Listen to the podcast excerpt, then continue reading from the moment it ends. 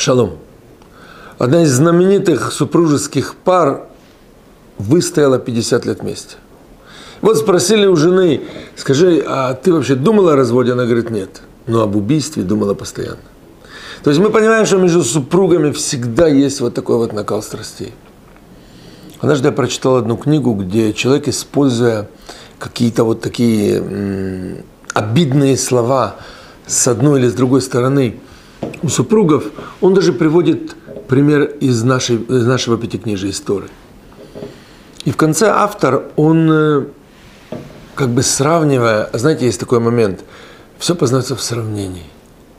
Знаете, такой вот, есть два подхода. Есть подход «все познается в сравнении», а есть «все от Бога», так говорят. Есть все от Бога, все в сравнении. И обычно всегда с чем связ... сравнивают все со смертью. Он привел очень э, трогательный, тяжелый пример падения швейцарского самолета в 1998 году, когда погибли, по-моему, 226 человек. И он так драматически описывает, что о чем эти люди думали в последний момент. Что бы они хотели сказать один другому? Опозорить, крикнуть, сказать, ты не вынес мусор, я тебя не люблю, я помню все, все зло, которое ты мне сделал. Наверное, нет. Они, видимо, обнялись в последний момент.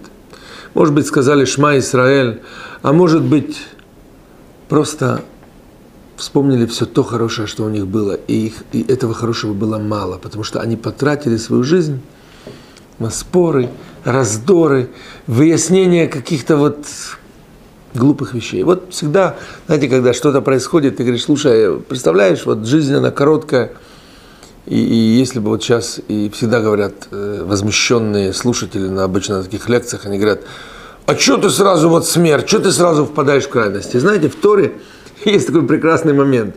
Наши мудрецы говорят, если человек хочет сделать чуву, чува это, это возвращение к Всевышнему, то пусть вспомнит день смерти. То есть ему очень многие там интересные вещи приходят, приводятся, как ему нужно вот так вот, э, какой тренинг ему нужно применить. Но если ничего не помогает, вспомнить день смерти. Если вдуматься, действительно это так. И вот знаете, э, я хочу соединить два понятия – бытовуха и смерть. Обычно смерть наступает на бытовом уровне, когда, когда на бытовом уровне мы выедаем один другому сердце. Мы, причем даже не только между супругами, в жизни – Везде человек выкладывается, кричит, доказывает. А если вдуматься, жизнь она короткая, действительно короткая. Иллюзия, которая говорит царь Соломон, иллюзия вечности, это то, что окутало этот мир. Нам кажется, что мы проживем вечно.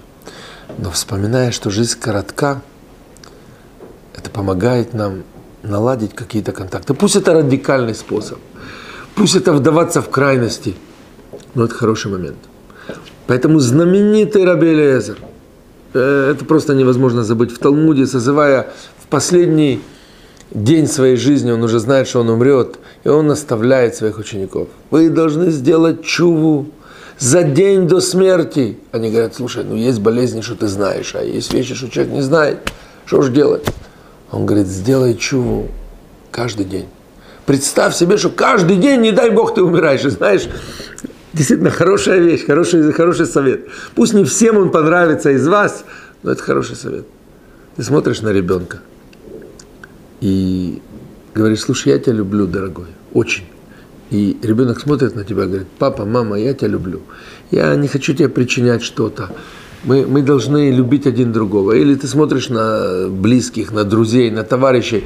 Твоя жизнь, она, может быть, покажется предсмертной но она будет такая хорошая. И, может быть, э, вот это состояние, оно тебе продлит эту жизнь на очень-очень долгое время. Теперь, с другой стороны, подходит ко мне простой обыватель и скажет, Равалекс, вы что хотите, чтобы мы э, вообще в жизни не продвигались, не исправляли один другого? Есть вещи, которые вот нужно, ну, здесь нужно сделать замечание. Замечание. Знаете, вот, вот этот радикальный подход, я его не культивирую, я его не пропагандирую, но я его говорю как пример.